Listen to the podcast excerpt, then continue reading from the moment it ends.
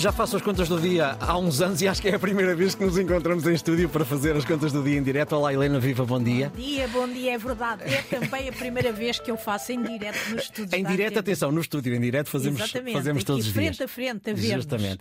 Helena, ah, esta pergunta é muito, é muito genérica de facto, mas tem muito a ver com aquilo que é a, a- a nossa essência do dia a dia e aquilo que, em bom rigor, também preocupa todas as pessoas. Que impacto é que pode ter a demissão do Primeiro-Ministro na nossa vida económica e financeira, nas nossas contas do dia a dia? Bom, algum, algum. Nós neste momento não temos toda a informação para perceber eh, todo o impacto, pode ser bastante ou minorado, depende se o Orçamento de Estado é ou não é aprovado até ao fim. Eh, o entendimento que existe neste momento eh, é, é dividido, nem todos têm o mesmo entendimento. A Unidade Técnica de Análise Orçamental, que é um, um organismo que funciona junto do Parlamento, considera que o orçamento basicamente está aprovado, porque ele de facto já não se pode considerar que é uma proposta de lei, porque ele já foi aprovado na generalidade, mas há quem considere que não e que eh, se, o, se eh, o Parlamento for dissolvido antes do dia 29 de novembro, não vamos ter orçamento, mas o, o- o Presidente pode não dissolver o Parlamento antes do dia 29 de novembro e termos orçamento. Aquilo que está a acontecer é que os ministros continuam a ser ouvidos eh, na, na especialidade e, por isso, eh, tudo indica nesta fase, e vou arriscar, que podemos ter orçamento. Se não tivermos orçamento, isto vai significar que não vamos ter a redução de IRS, mas também não vamos ter o aumento do IUC. Mas em contrapartida, há aspectos que poderão eh, vir a acontecer, que é, por exemplo, o aumento das pensões, o aumento do salário mínimo e até o aumento dos funcionários públicos, porque o governo pode aprovar, mesmo em gestão, portarias que permitirão esta, eh, esta subida. Onde é que nós temos alguns aspectos que podem ser mais complicados? E é crível que o faça já agora? Pergunto, numa situação dessas é crível que o possa fazer ou que o Quer queira dizer, fazer? Fê-lo em 2021. Eh, estamos todos muito a olhar para o que aconteceu em 2021. Eh, é verdade que foi diferente, foi na sequência do chumbo do orçamento. Portanto, eh, até podemos dizer que foi mais grave, não é? Porque o orçamento foi chumbado, neste caso não foi.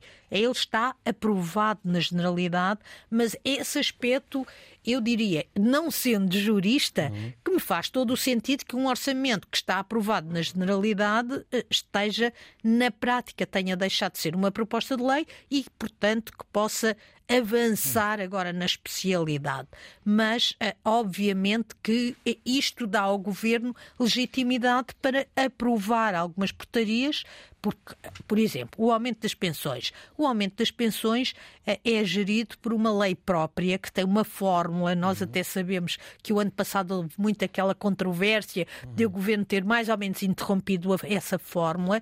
E, e, na prática o que o governo faz é eh, validar aquela fórmula com uma portaria dizendo quanto, quanto é que dá a conta da fórmula. É basicamente esse o aspecto. Eh, o- também o aumento da função pública, da- do, do- do subsídio. Eh, Do salário mínimo, Nacional, peço desculpa, e aí também depende de uma portaria do governo ouvida a concertação social e em acordo com, com a concertação social.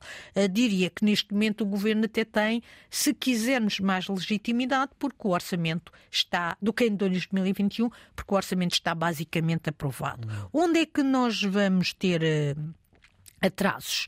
Vamos ter atrasos na na privatização da TAP, vamos ter atrasos na decisão eh, do novo aeroporto, ainda mais atrasos. Sim, que já só apreciam. mais de Sim, é um 50 anos. fim de tempo, exato. Exatamente.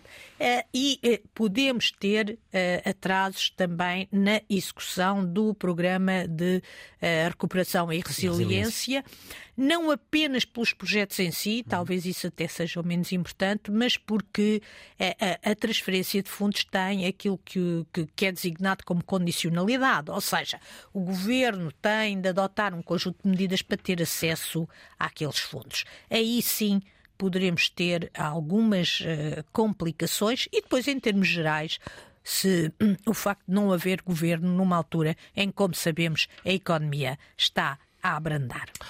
Obrigado, Helena. Uh, voltamos a encontrar-nos amanhã uh, depois das nove. Vais participar também na consulta pública hoje, emissão especial depois das dez, com condução de uh, Nuno Exatamente. Rodrigues. Vai ser um, um programa dedicado a, a, esta à situação que o país vive depois do Primeiro-Ministro António Costa ontem ter apresentado a sua demissão. Obrigado e até amanhã, Helena.